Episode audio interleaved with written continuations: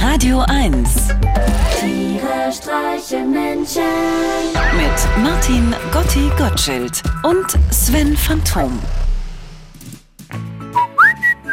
Sven, äh, könntest du bitte sein lassen? Wie? Pfeifen?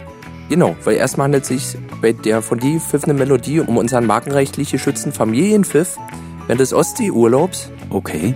Und zweitens erinnert es mich schmerzhaft an den Beginn der Zeckensaison. Oh Mann, ey. Äh, Darf ich dir zur Wiedergutmachung vielleicht diesen Zigarillo anbieten, Gotti? Jetzt reicht's. Jetzt reicht's, mein Freund. Bevor wir in Binz eintrafen, mussten wir unbedingt nochmal unseren Familienpfiff abgleichen.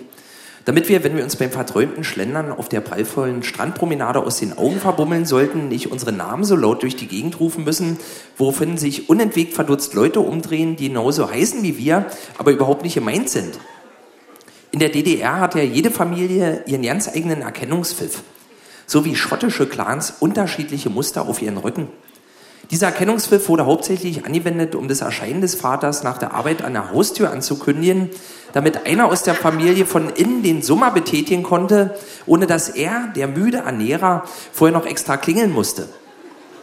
So sparten wir im Jahr nicht nur Unmengen an Strom, sondern hielten uns auch noch für außerordentlich pfiffig, weil wir den lästigen Arbeitsschritt des Klingelns auf so elegante Art übersprungen hatten.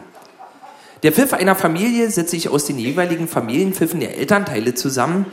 Bei Sauron war es väterlicherseits, mütterlicherseits und bei mir mütterlicherseits und väterlicherseits. Saurons Familienpfiff fing also, meiner war und zusammen sind wir nun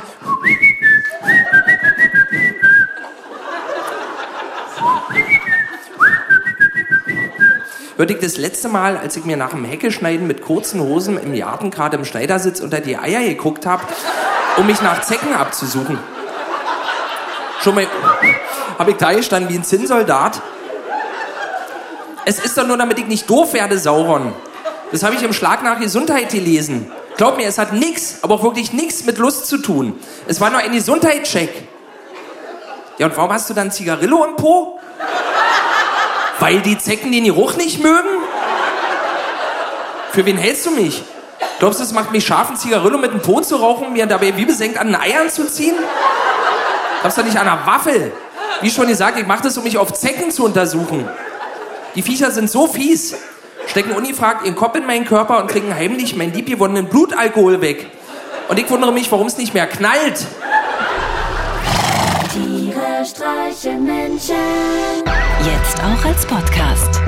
Auf radio1.de und natürlich in der Radio 1 App.